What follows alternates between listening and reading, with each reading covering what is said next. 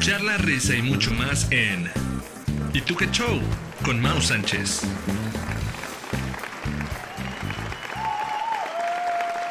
¿Cómo están amigos? Bienvenidos a un capítulo más de ¿Y tú qué show? Muchas gracias por estar con nosotros una vez más.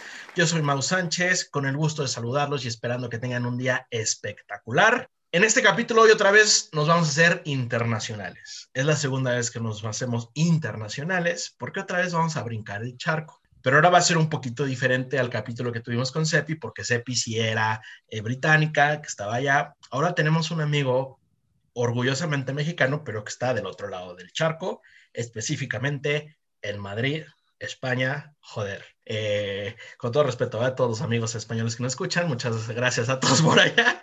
Y bueno, para ver, ya les quiero presentar a de verdad un amigo que es muy fregón, lo conocí yo en la universidad, es arquitecto y nos va a venir a hablar del mágico mundo de la arquitectura. Eh, les quiero presentar a Edgar Bringas. Bringas es arquitecto egresado del TEC de Monterrey en 2018. Fue jefe de obra en Haas Ingeniería y en Querétaro. Nos va a platicar un poquito de eso. Eh, estuvo de intercambio un año en el, vamos a practicar mi italiano, Politécnico di Milano, Facultad de Arquitectura Polo de Mantova, en Italia. A ver si lo dije bien. Eh, y hoy en día es arquitecto practicante en Madgel Arquitectos allá en Madrid, mientras cursa su máster de construcción y tecnologías arquitectónicas por la Universidad Politécnica de Madrid. Eh, ahorita se está congelando porque si ustedes no lo viven en una cueva, pues Madrid está pasando por una tormenta ahí muy fuerte de, de frío y de nevadas, pero lo tenemos sano y salvo y está con nosotros desde Madrid, España, Edgar Bringas, y le preguntaremos... tú qué show? Muchas gracias, mi estimado Brian. Qué, buena introducción, ¿eh? Me emocioné con tu preparada y elaborada introducción. Lo, logré, lo logré entrar en, que entras en calor de la arquitectura y de estar en un podcast porque sé que el clima es complicado en estos momentos. Sí, sí, estamos a menos dos, menos cuatro, pero ahí estamos. Muy bien. Bienvenido, Bringas, a tu casa, a tu podcast, tu espacio. Muchísimas gracias por estar con nosotros, a pesar de la diferencia de horario y todo esto. Digo, no pasa nada con una reunión virtual cita, pero de verdad, muchas gracias por estar aquí y que nos puedas iluminar con tu gran sapiencia, porque sé que eres muy sabio y muy buen arquitecto, hablar de este tema que la verdad es que es un tema muy, pues muy popular la arquitectura es, es, muy sabida, ¿no? No es un, no es un tema muy, muy oculto. Todo el mundo sabe, pero no sabe que, hay, sabe que existen los arquitectos, pero bien así se cierta igual y no saben qué es un arquitecto y qué hace, ¿no? Entonces, por eso te tenemos a ti aquí.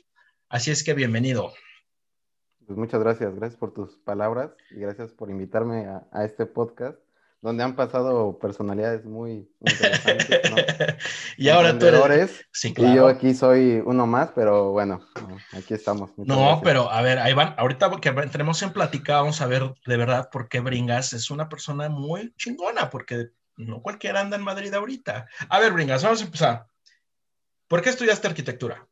Mm, muy curioso, cuando estaba en Querétaro, mis papás empezaron a, construir la casa donde, donde viven ahorita. Y entonces cuando yo empecé a ver como lo que hacía el arquitecto, yo dije, oye, yo puedo hacer cosas mejores o esto no me gusta, esto sí me gusta, ¿no? Pero ¿cómo, o sea, ¿cómo le vas a decir a un arquitecto qué hacer si no tienes ni idea o piensas que la tienes, ¿no?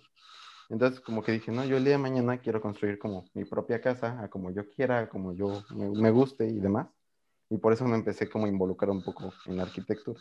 Aparte, bueno, que yo estaba entre ingeniería civil y arquitectura, que van de la mano, pero pues en arquitectura diseñas y, y es como crear tu espacio, es como, yo siempre he dicho que la arquitectura es, es crear como el mundo, porque al final todo lo que ves, a donde voltees, a donde mires, hay una arquitectura involucrada, ¿no? Y hay un arquitecto que está detrás de, de lo que tú estás viendo, del, todo, o sea, del urbanismo, del paisajismo, de todo siempre hay un arquitecto. Entonces creo que eso fue lo que me motivó un poco a, a estudiar arquitectura. Vamos a traer en algún punto de la vida, ya lo tenemos bien ubicado, a un ingeniero civil, pero dijiste algo bien padre, porque la arquitectura y la ingeniería civil van de la mano, pero muchas veces no sabemos diferenciar o cuál es la diferencia específica. A través de tus ojos como arquitecto, ¿cuál es más hondo la diferencia entre lo que hace un ingeniero civil que un arquitecto? Pues mira, el ingeniero civil se dedica un poco más a mi percepción, como dices, ¿no? Porque igual el ingeniero civil me va a decir, bueno, pero estás mal de la cabeza. Pero este, a mi punto de vista es el que se dedica más un poco a calcular, ¿no? A decir lo que tú estás diseñando es, es viable o no es viable, o, por ejemplo, no sé, si pretendes hacer un volado de 10 metros, pues cómo lo haces, el, el cómo, porque mira, tristemente el arquitecto a veces, y esto me ha pasado durante mi experiencia profesional, eh, diseñamos o creamos cosas sin pensar en el cómo se va a hacer, ¿no? Entonces, tú lo dibujas en un plano, lo dibujas en la computadora o donde sea, y dices, bueno, que se construya, pero pues la pregunta es, ¿y cómo se va a construir? Y a veces pasa como esa discusión entre que el arquitecto no, no, como que no se enfoca en esa cuestión del cómo se construye y para eso entran los ingenieros civiles para decirte, oye, mira, así está muy padre lo que vas a hacer, pero es casi imposible, ¿no? En la manera que lo estás planteando y, y, yo siempre he dicho que tienen que ir de la mano unos con otros. Me ha tocado trabajar con ingenieros civiles todos estos años y, y yo siento que hasta el final tenemos que encontrar ahí un equilibrio siempre entre el arquitecto y el ingeniero. O sea, ¿hay roces? Pero los roces son como muy sociales, ¿eh? Son esos que se crean como en la escuela, así de que no, es que los ingenieros civiles, los arquitectos y demás, pero al final ya profesionalmente sabemos que a veces dependemos uno del otro, aunque el ingeniero civil dice que, que podría hacer las cosas sin el arquitecto, ¿no? Ahí está el roce. Ahí está el roce, ahí está el, ahí está el roce mío. Pero yo debo decir que hay cosas que yo no puedo hacer sin un ingeniero civil. Ya cada quien, ¿no? Cada arquitecto que hay ingeniero civil va a tener su propio punto de vista, pero sí, sí hay roces, claro. ¿Tú pensarías que deberían ser carreras como hermanas, pero sí son como archirrivales, ¿no? O así se sentía en la universidad los civiles contra los arquis. No, es que te pueden a diseñar lo mismo, o sea, desde el punto de vista de ingeniero, ¿no? O sea, a ese punto llegas de que compartes clases, que tienes clases en común, donde es un punto de vista distinto de cada uno, ¿no? Uno lo ve como por el lado más estructural, ¿no? Más cuadro, ¿no? Y el arquitecto, pues, se vuela con cosas muy orgánicas y muy fumadas, ¿no? O sea, el, el arquitecto es más creativo, es más imaginar, ¿no? Que en un ingeniero civil que es más números, más cálculo, ¿no? O sea, ya dejemos a los ingenieros civiles a un lado. Tú como arquitecto, si eres una persona mucho más creativa, imaginar cosas nuevas, proponer cosas nuevas.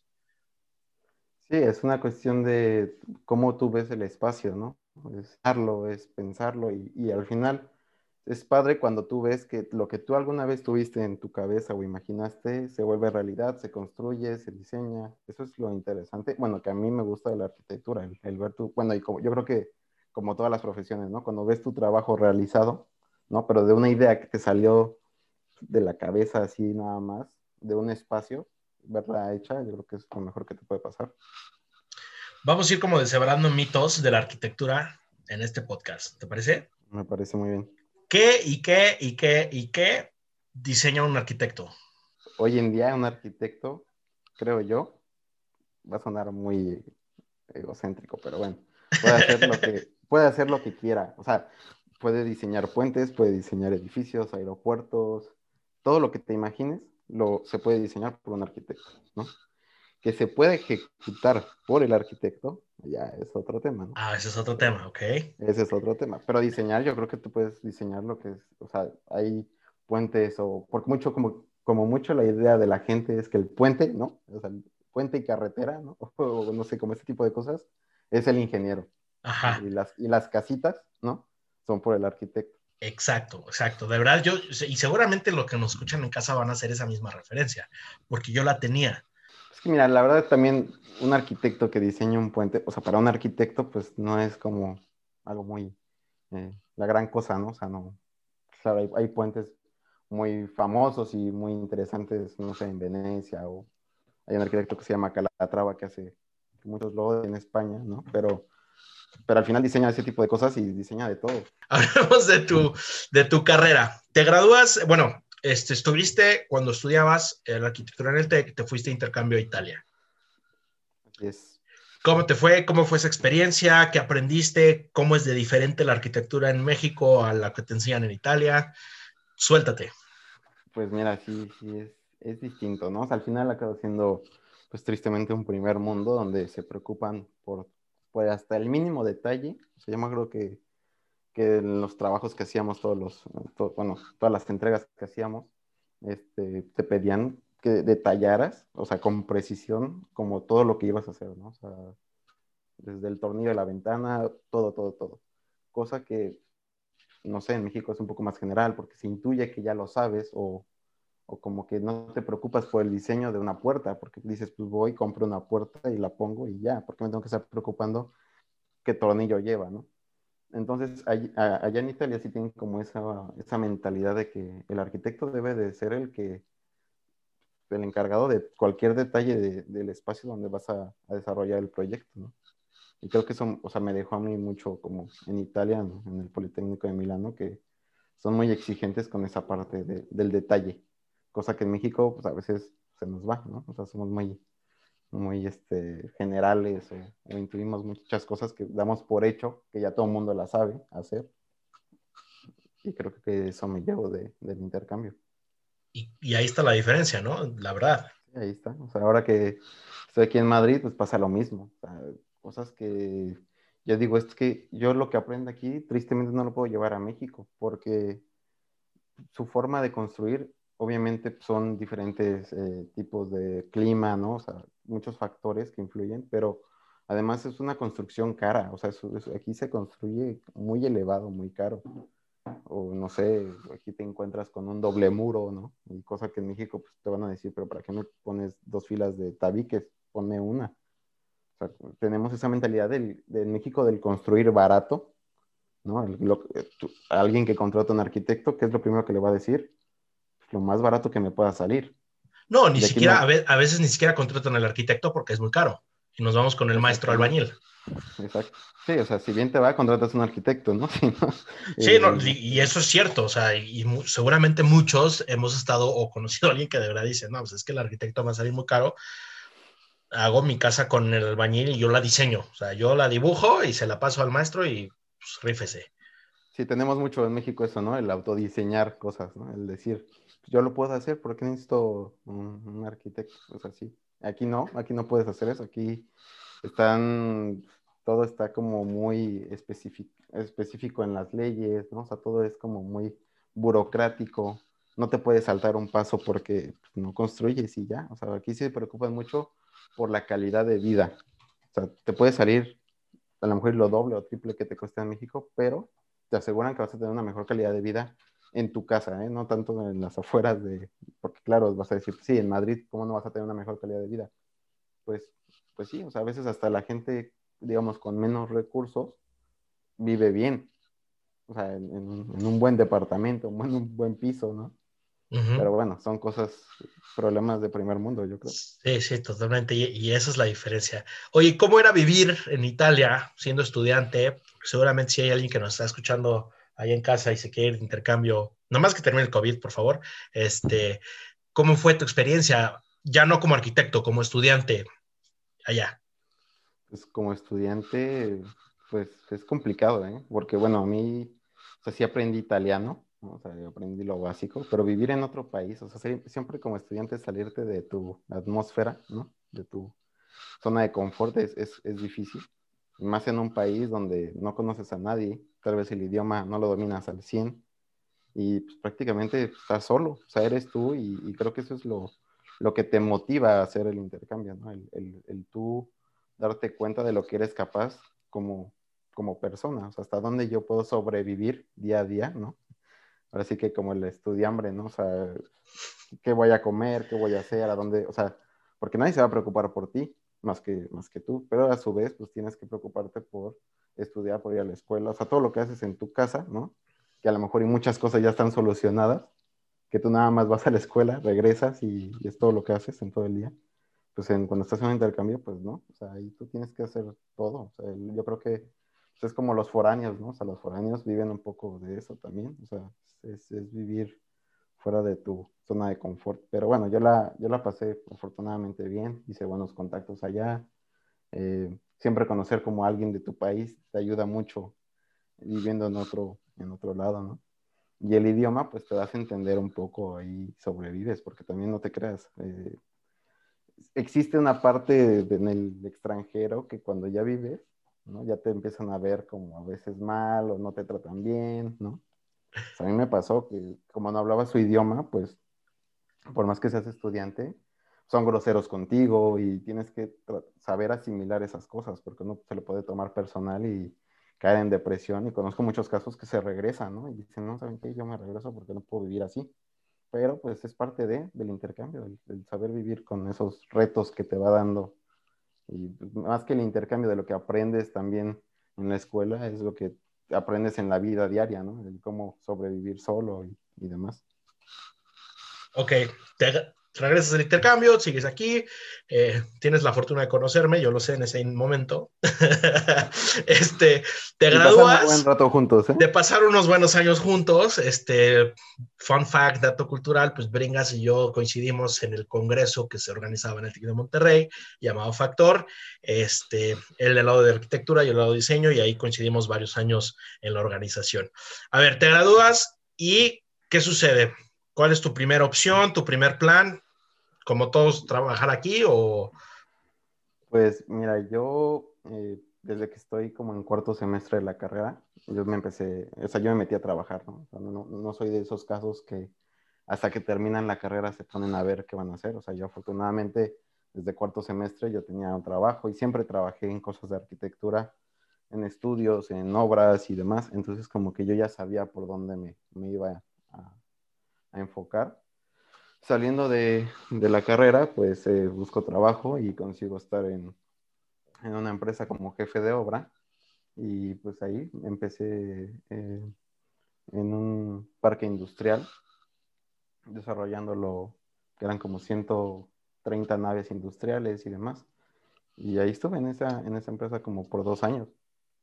Obviamente estuve en varios proyectos, estuve en el aeropuerto, estuve, luego me fui a Veracruz, a la terminal petrolífera que la acaban de terminar, entonces también como que me gustaba mucho estar involucrado en ciertas áreas, no solo en vivienda y casitas y ya, ¿no? O sea, es saber descubrir más allá de, pues, un arquitecto pues, nunca se imagina estar en un parque, un, parque industrial, ¿no? Muchos dicen, un parque industrial es una caja de zapatos, o sea, son bloques ¿no? O sea, no que tienen de arquitectura, pero bueno, el proceso de la construcción, creo, creo que es a mí lo que me llama la atención, es lo que es muy interesante en, en, mí, que me gusta mucho ver el cómo se hace, ¿no? Un poco regresando al ingeniero arquitecto del... Ajá, sí. no, o sea, tú diseñas, pero pues a ver, o sea, para diseñar debes de tener un criterio de cómo se hacen las cosas y creo que esa parte de la construcción y de la obra es muy interesante porque nadie te lo enseña en la escuela, o sea, nadie en la escuela te, mandan a, no sé, a visitas de obra y tienes dos que tres clases, pero la verdad,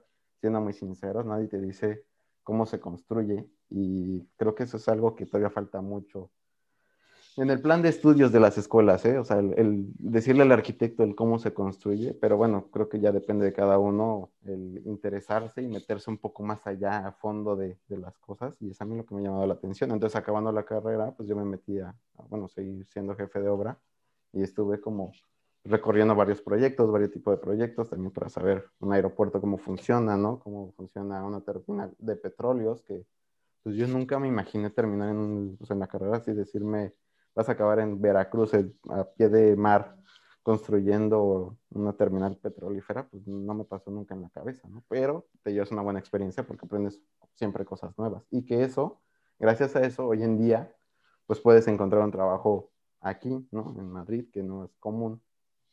Y decir, ya estuve haciendo todo esto, ¿no? Y ellos dicen, a ver, espérate, o sea, te acabas de graduar hace dos años, eres arquitecto y ya has estado en todos estos proyectos. Pues sí, o sea, lo ha dado la vida, ¿no? Sí misma, me, ha llevado, pero pues sí, esa es la experiencia que, que, me, que me he llevado. Y es que uno pensaría, y volvemos al tema ingeniero civil y arquitecto, pues sí, que el que diseña la petrolera pues son los ingenieros, no un arquitecto. O sea, eso está en la cabeza de todo el mundo y ese, y ese es un estereotipo que, me, bueno, tú dices, hasta tú mismo como que te pusiste, ¿no? Tú como arquitecto jamás en la vida hubieras pensado estar haciendo eso. Sí, exacto, sí, o sea, es algo que, claro, que obviamente todos los cálculos y todo eso lo hacen ingenieros, no, o sea, no le voy a quitar a mérito, ¿no? Pero al final el que lo desarrollaba ya en, el, en la obra, pues eh, era yo, ¿no? O sea, que cómo, cómo tú tienes que combinar un poco también tus habilidades ahí de ingeniería, ¿no? Porque pues, no es fácil a veces interpretar planos de, de, cómo se desarrolla una armadura, ¿no?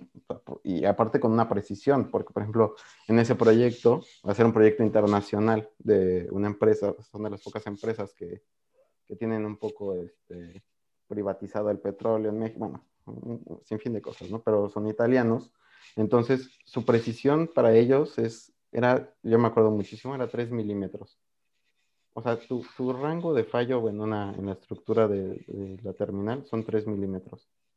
Entonces es algo que pues, tú no dimensionas, ¿no? O sea, tú dices 3 milímetros, o sea, es mm, lo, tu uña, o sea, o menos, o sea, es nada, o sea, ¿cómo me pides eso? Pero, pues, a ver, es que es algo que tiene que tener una precisión, o sea, que yo no quiero compararme, ¿no? Pero yo me imagino así como tipo la NASA, ¿no? O sea, que no puedes equivocarte ni por un milímetro, porque de eso depende la seguridad de muchas personas, o sea, estás manejando grandes cantidades de petróleo y demás, y pues, no puedes fallar en nada por 3 milímetros que se te ocurrió fallar. Y luego eh, tocaste un poquito el tema ya.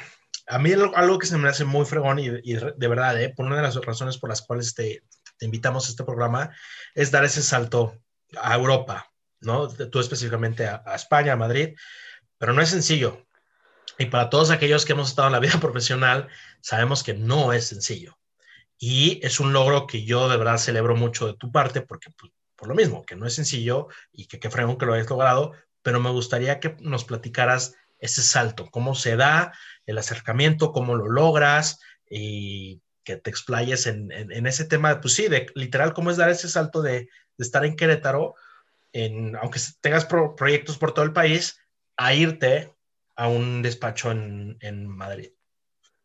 Pues la verdad es que sí, es, o sea, quiero resumir un poco la historia, ¿no? Porque sí, sí es un, sí es un poco larga, pero eh, todo empieza, o sea, desde que yo estaba en la universidad y desde que regresé del intercambio, o sea, tenía mucho, teníamos mucho la idea de, de regresar a Europa. Y es que cuando estás en, de intercambio, ¿no? O sea, sí te cambia la vida.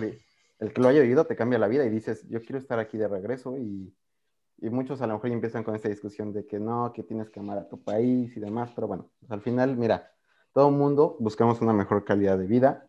Ahorita la situación en México tristemente no es la mejor, ¿no? Entonces, este proyecto como de siempre graduarnos y, y, y salir como al extranjero, y, y hablo en plural porque esto tiene que ver mucho mi novia, ¿no? Que ahora es mi esposa pero que, que, con ella, o sea, siempre formulamos como el que teníamos que vivir en otro país, haciendo lo que nos gusta hacer, hacer una maestría y demás. Entonces, pues bueno, siempre desde que me gradué estuvo en los planes, pero pues tampoco es fácil, o sea, porque pues, involucra muchos ahorros, ¿no? O sea, nadie te, en todo este proceso de en lo que te acoplas a vivir aquí, pues nadie te va a seguir pagando por, por no hacer nada.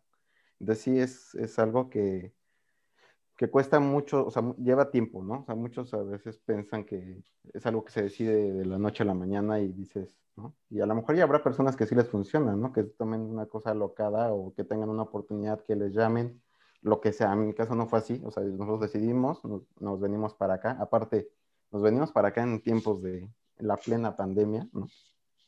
De que si yo no, si yo no hubiera estado casado, yo no entro a Madrid, o sea, en, a ese punto pero en fin, o sea, todo se, se fue dando, llegué, llegué aquí, aparte pues, estaba viendo la de la maestría, me aceptan a, entrar a la maestría, que al final pues, es en línea, o sea, me pude haber quedado en México tal vez. Pero bueno, era como parte de la experiencia, ¿no? O sea, como que si vas a estudiar una maestría internacional, pues, la vives, ¿no? De una manera internacional, o sea, no, no la vas a vivir. Sí, sí, sí, aunque sea ahorita Entonces, atemporal o atípica, pero la vives.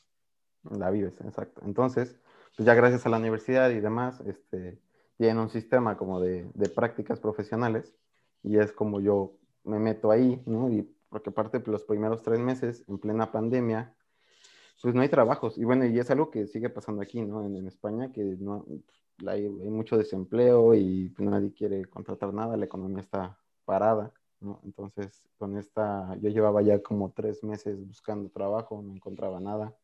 O sea, sí llegué a un punto de decir, yo trabajo en lo que sea, o sea, literal en lo que sea, pero con tal de yo poder sobrevivir los meses aquí. Y bueno, me meto a este, a este portal como de, de, prácticas y demás. Y después de 40 veces que me rechazaron, en verdad, o sea, no sabes las solicitudes que metí, que hasta ahí, caí casi casi en depresión porque decías, ¿cómo es posible que yo le doy así como solicitar y a los cinco minutos se dicen rechazado? Sí, sí, sí, claro. No, y es muy fuerte, mentalmente es muy fuerte. Digo, a mí me tocó vivir una situación similar justamente en Madrid, donde es muy fuerte que te digan, pues tú no sirves, casi, casi, o sea, no, no llenas, ¿no? Sí, o sea, y dices, pero ¿por qué no? O sea, tú, tú te haces, te hace ver en ti mismo, ¿no? De decir, oye, pero si yo he trabajado en esto, esto, esto, esto, ¿por qué no sirvo? Porque, te lo juro, yo a veces dije, porque soy mexicano, ¿no? O sea, porque, claro, sí, sí, sí. Porque tengo 25 años, o sea, porque estoy muy joven, o sea, ¿por qué? Pero bueno, al final de cuentas eh, se da una oportunidad en, una, en un estudio, me llaman y me dicen, el único estudio que me llamó, o sea, el único que me contestó, es donde me quedé. O sea, casualidades de la vida, ¿no? Me llaman y me dicen, oye, una entrevista y demás, ya voy. Me empiezan a decir, enséñame tu currículum, todos los proyectos que has realizado. Afortunadamente, como que ahí tenía dos que tres proyectos que me ayudaron como a decir, oye, pues la verdad es que sí nos interesa y este, mejor te llamamos. Porque tenemos una, una, una fila, ¿no? De, de, gente que vamos a entrevistar. Pues ya, ¿qué más hacía? Y a las cuatro horas, cinco horas por la tarde, me llaman y me dicen, oye, ¿sabes qué? Si es mucha la urgencia que tenemos y nos gustó mucho como tu trabajo, entonces queríamos ver si te podías presentar mañana. Pues encantado. Y pues ahí ya llevo tres meses y ahorita, no sé, me acaban o sea, va como por periodos, ¿no? O sea, te van diciendo, te contratamos por tres meses y luego te renovamos y así, entonces me acaban de renovar ahora en enero y pues ahí, ahí seguimos, ¿no? Pero son cosas que coincidencias y, también no bajar la guardia, porque como dices, deprimen. O sea, hay veces uno pensaría, ¿no? Del lado que está afuera, que dice, ay, vive en Madrid, tiene la vida solucionada o le va muy bien, o...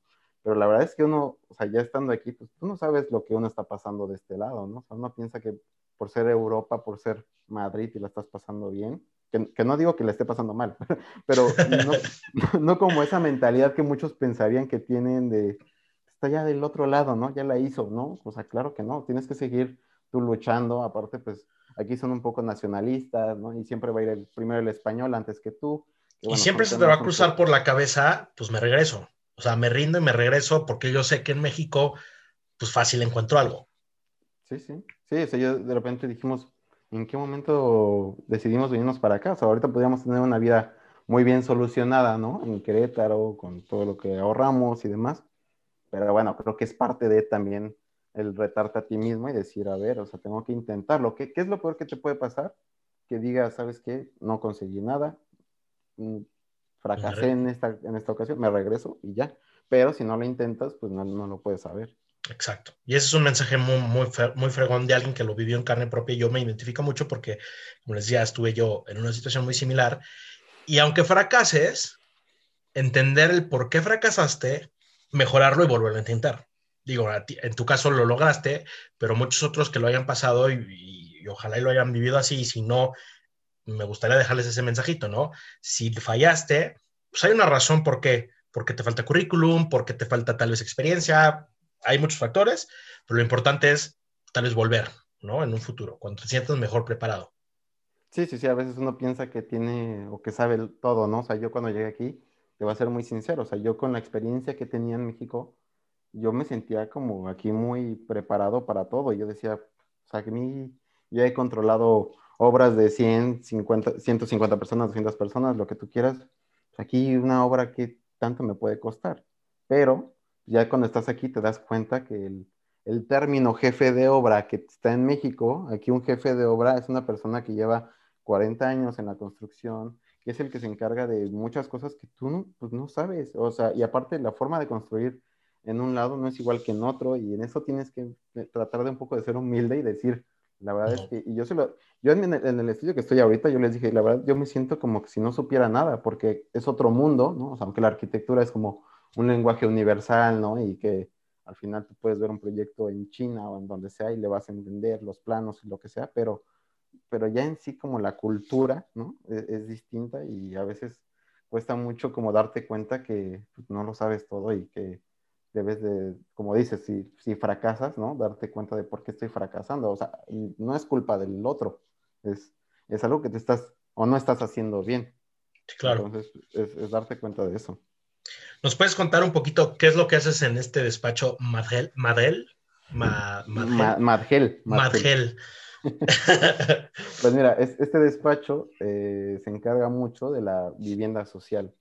Eh, se trabaja directamente aquí con, con, el Ministerio de Vivienda, que prácticamente, para resumir o para traducir un poco, es como el Infonavit, ¿no? Pero, pero aquí de una manera eh, gubernamental, donde el gobierno asigna viviendas a, a la gente, ¿no? O sea, tú pides tu solicitud y demás, y entonces este, te dan una vivienda donde tú, tú vas pagando una cierta cantidad de dinero al mes y demás. Entonces nosotros hacen licitaciones eh, al año donde hacen proyectos, edificios. Y pues ahorita en el, estudio en el que estoy, pues en el último año ganaron tres, cuatro edificios de, viviendas. son viviendas, o sea, que muy interesantes, ¿eh? Porque uno pensaría que la vivienda social pues tiene sus características, es lo que te decía un poco al principio, ¿no? La calidad de vida de la vivienda social. Yo, yo que lo estoy haciendo, en verdad, los pisos que construimos. Ya quisiera yo. sí, exacto, son 10 veces mejores que donde estoy yo ahorita, ¿no? Que yo digo, oigan, por favor, llévenme a mí. Pero es un poco lo mismo, la calidad de vida que, que le ofrece el gobierno a la gente pues, es, distinta, ¿no? Entonces, bueno, el estudio se, se enfoca en eso, en en licitar proyectos y construir viviendas, pero más allá como de la arquitectura, ¿no? O sea, enfocándose un poco en el urbanismo, porque también son viviendas que como todos lados, todo el mundo, la hora de vivienda social, están un poco fuera de, de las ciudades, ¿no? ¿no? no, es la vivienda social, no, no significa que esté en el centro de Madrid, o sea, están las afueras y donde debes de entender un contexto que no es este, la ciudad urbana que todos pensamos que es. Entonces, tú como despacho de arquitectura, pues tienes que ofrecerles esa calidad de vida a la gente. Y no porque el presupuesto sea muy limitado, vas a limitar a la gente de vivir en un espacio, en una habitación de 4x4. O sea, les tienes que dar una buena calidad de vida a tus posibilidades con los materiales que tengas, con, con todas las posibilidades que... que o sea, exprimir los recursos, ¿no? A lo más que te den. Sí, y, y, dejar un poco al lado, no sé, que a veces los arquitectos tenemos estos caprichos, ¿no? Arquitectónicos de decir, yo me voy a gastar en hacer eso casi la mitad del proyecto, pero es porque a mí me gusta. Oye, pues sí, pero te gustará mucho el diseño de ese edificio, pero aquí tiene que interesar más que la gente tenga, o sea, es obligatorio el aire acondicionado en adentro de las viviendas, la calefacción, los servicios de luz, o sea, todo es, o, sea, ¿tú cuándo pensarías que en México vas a construir una vivienda social con aire acondicionado? ¿no? O sea, es, algo como que está fuera de, tu pensamiento y que debes de darles una buena calidad de vida. Claro que aquí, pues, la forma de construir, pues, es en vertical, ¿no? Entonces, también ese es un tema, es un reto que, que, no, es, no es fácil, porque no es lo mismo construir, no sé, una mancha urbana de 10 kilómetros cuadrados donde pones casitas copy-paste, ¿no? Como dices, hacer un copy-paste hacia arriba, donde al final el edificio hable muy bien de la arquitectura, porque no, construimos una arquitectura social eh, mal vista, ¿no? O sea, tenemos que darle un diseño de un buen arquitecto, pero donde va a vivir gente que, no tiene los recursos o las posibilidades de vivir en una casa muy grande. Y entonces, la verdad es que es muy interesante, la, estoy pasando muy bien.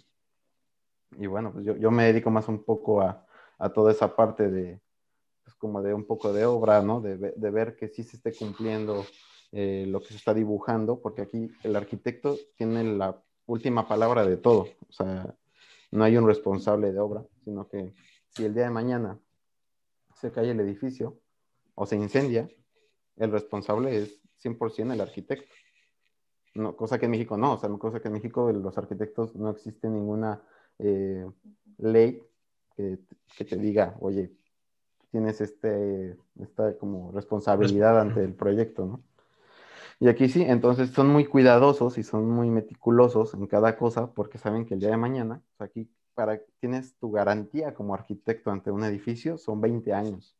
O sea, tú durante 20 años tienes que responder por lo que le pasa al edificio. ¿eh? Entonces, si tú calculaste mal que su sistema contra incendios, si tú calculaste mal su estructura, si tú, lo que sea, va contra ti.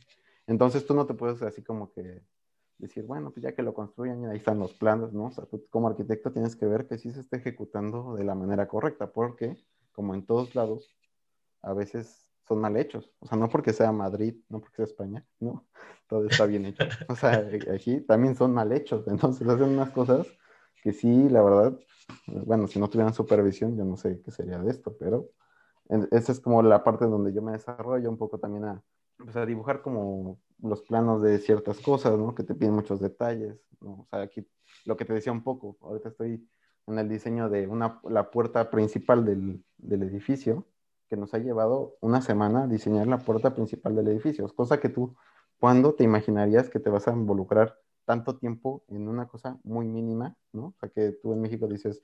La Voy al Home Depot, compro la, o sea, ¿cuánto mide tu puerta? Yo hago el hueco y vayan, la instalan y listo. Exacto, aquí no, aquí tienes que ser muy, muy preciso, pero bueno, está muy interesante, la verdad. Ok. Rompamos algunos mitos, ¿no? Eh, lo hablábamos antes de entrar al aire. Tal vez algunos pensarán que la vida del arquitecto es muy glamurosa, ¿no? Este, y hay unos que sí, no digo que no. Este, muchos pensarán pues que es el despacho acá súper fregón, de primer nivel, y estás ahí con tus planos, tal vez en la carrera, a ustedes yo no la viví, pero yo como de fuera, muchos como que sí se hacen esa idea y te la pintan muy bonita. ¿Es cierto o no es cierto? Mira, la verdad es que tienes parte razón porque en la carrera y en ciertas instituciones, porque yo me he enterado de otras, pero en, nuestra, en nuestra universidad en específico, te venden mucho esta idea del arquitecto que está en su despacho, ¿no? Que tiene a 100 personas a su cargo, ¿no? Que él se despierta a la hora que quiera, que llegue a la hora que quiera. No, no lo sé, o sea, pero una idea muy así volada, ¿no? Y aparte que va a tener su carro del año, ¿no? Ajá, sí, sí, o sea, se viste acá súper súper bien. Su zapatito, ¿no? exacto, trae su BMW, su Mercedes y su casa es, la diseñó y con puros vidrios, súper fregona. Y te voy a decir, sí lo hay. O sea, yo no digo que sí, no. Sí, sí, por supuesto. Y, y, es como todo, o sea, el arquitecto, o sea, al final tiene como diferentes ramas, ¿no? O sea, yo siempre he dicho que no está mal, porque hay, al final se necesita de todo tipo de arquitectos, ¿no? El, arquitecto de, que está lleno de lujos, ¿no? Que al final es el que hace grandes proyectos. Están los arquitectos que son más sociales, ¿no? Que a lo mejor viven en la sierra y hacen proyectos, pero bueno, eso lo va diciendo cada uno. En mi caso, en mi caso yo lo he vivido un poco más como el arquitecto constructor, ¿no? El arquitecto que, que tiene que ir a la obra, ¿no? Que se tiene que ensuciar sus zapatos, ¿no? Que, porque esos arquitectos que tú dices, son esos que llegan y piensan que con sus zapatos de 5 mil pesos van a pasar en medio de toda la obra.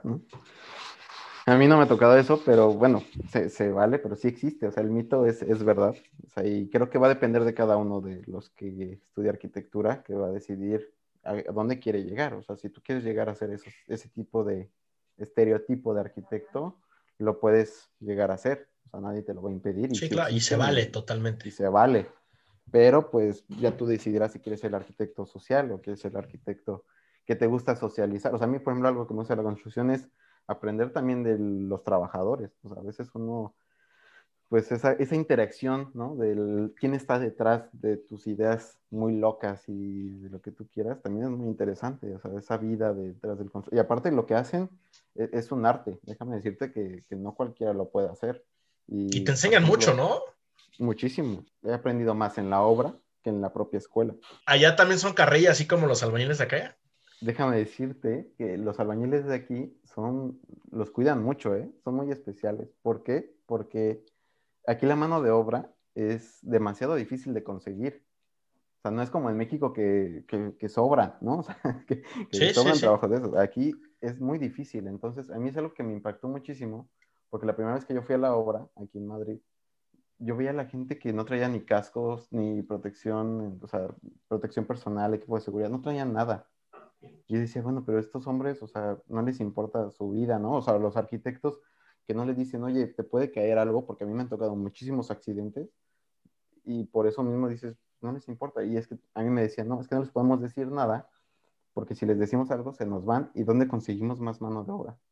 Entonces, digamos que los, los, albañiles de aquí son muy, este, como fresillas, ¿eh? este, no, no, tienen tanto barrio, pero sí hay algunos que pues, la gran mayoría son inmigrantes o, o, por ejemplo, a mí algo que me gustó mucho fue que la música, o sea, comparten gustos musicales.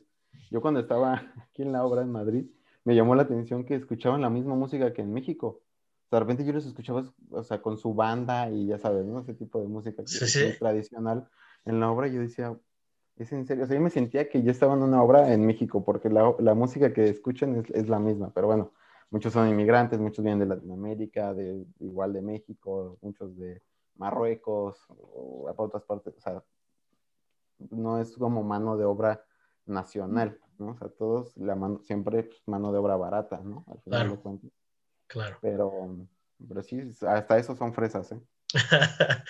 Bringas, antes que se nos acabe el tiempo, a ver, arquitectos favoritos o despachos que tú admires así, para que la gente lo siga, si es que les interesa esto de la arquitectura. Es que tengo ¿Por qué? Ojo, a ver, ¿por qué lo pregunto? Porque yo sé que los arquitectos, obviamente estoy generalizando, yo sé que no todos, pero sí son mucho de identificar despachos que son como top, que digas, no, es que este es mi ídolo de arquitectura, que en otras carreras no se da tanto. Sí, vivimos un mundo paralelo de fanatismo. ¿eh? sí, sí, sí, sí. Damos nuestros rockstars y... Exacto, exacto. Pues mira, tengo tres, pero, pero bueno, no sé, me van a colgar tal vez unos por, esto. Pero ejemplo, yo a mí me gusta mucho eh, Zaha Hadid y te voy a decir por qué. O sea, muchos dirán, ah, es que esa señora estaba loca y demás, porque hacía cosas bien raras, pero a mí lo que me gusta de ella, o bueno, porque ya falleció y demás. En paz descanse, sí, sí, sí. En paz descanse, sí. Era su atrevimiento por hacer algo distinto, ¿eh? por, por, hacer una arquitectura muy diferente a lo, que, a lo que comúnmente estamos acostumbrados. Que claro, ya nos quedamos en esa parte del diseño, porque si tú ves un documental de ella, pues van a decir los ingenieros que esa mujer pues, nunca pensaba en cómo se hacían las cosas pero su atrevimiento de hacer cosas distintas, de hacer una arquitectura diferente, y eso yo le admiro mucho esa parte. No sé, Le, Corbusier, que es como un arquitecto muy antiguo ¿no? y básico, pero que al final dio unos principios para que la arquitectura que hoy conocemos pues, se desarrollara, desarrollara de la manera en la que lo hacemos. Y el tercero, que es un arquitecto eh, español que yo conocí aquí, pero la verdad es que me he involucrado mucho y aparte mi proyecto fin de máster, lo estoy haciendo sobre un proyecto de él, se llama eh, Science de Oiza, que al final pues, construyó como, no sé si ha estado en Madrid, el Banco de Bilbao, esta torre como de acero corte, ¿no? Torres blancas, y bueno, como edificios muy emblemáticos de aquí de Madrid, pero que, bueno, vale la pena a la gente que no lo conozca, que, que se involucre ahí un poco, que lo investigue, y es una persona muy interesante. Última pregunta, antes de que se nos acabe el tiempo. ¿Cuál es el sueño que tiene Edgar Bringas como arquitecto? Fíjate que antes yo pensaba que era como, como crear mi despacho, pero después me he dado cuenta que es algo muy elaborado y complicado. ¿eh? O sea, no quiero decir imposible, pero hoy en día todos estos rockstars que conocemos en arquitectura se han hecho por algo. O sea, no es así como que al día de mañana yo hago mi despacho, que, que hay muchos casos de éxito en México, por ejemplo, eh, pero más que a mí me gustaría como trabajar en una firma que haga proyectos grandes. O sea, yo soy alguien como que me gusta, no sé, por mí que me pongan a hacer el nuevo estadio Bernabéu, ¿no? O sea, que me hagan, me manden a Dubái a crear la torre más alta del mundo. O sea, para mí ese es como un sueño, como que yo ser el que construya eso, no, no el que lo diseñe y que haga su despacho, ¿no? O sea, a mí es como yo ser el constructor de, de, de eso creo que por ahí va más enfocado lo que a mí me gustaría hacer. Súper bien. Pues listo, Bringa, se nos acabó el tiempo desafortunadamente porque la charla estaba muy amena, pero bueno, así es estas reglas. Bringas, ¿dónde te siguen en este, redes sociales? Si alguien te quiere seguir, si alguien te quiere preguntar las cosas, yo no sé si te quieren hacer rockstar.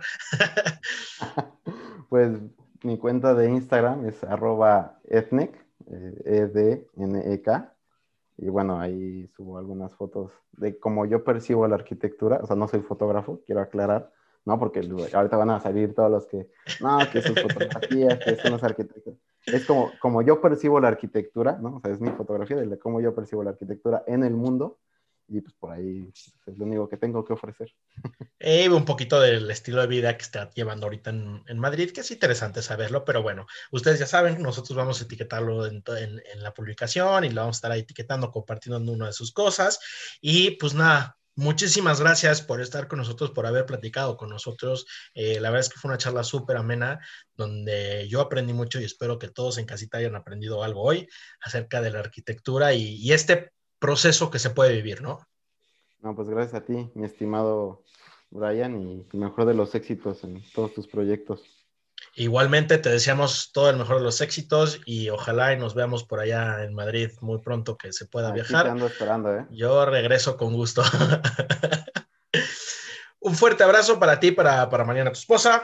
Cuídense mucho, eh, tápense porque está el frío sabrosón por allá y cuídense de, de todo el tema de, del virus que nos sigue acechando.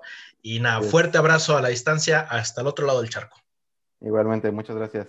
Se nos acabó el tiempo, amigos. Muchísimas gracias por estar con nosotros una vez más en este capítulo. De verdad lo disfruté mucho y fue muy bonito volver a estar en contacto con un viejo amigo, pero no porque seamos viejos, sino porque hace mucho que no nos veíamos.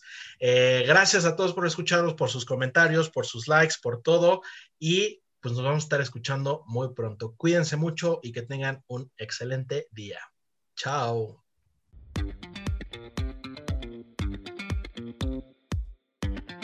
¿Y tú qué show?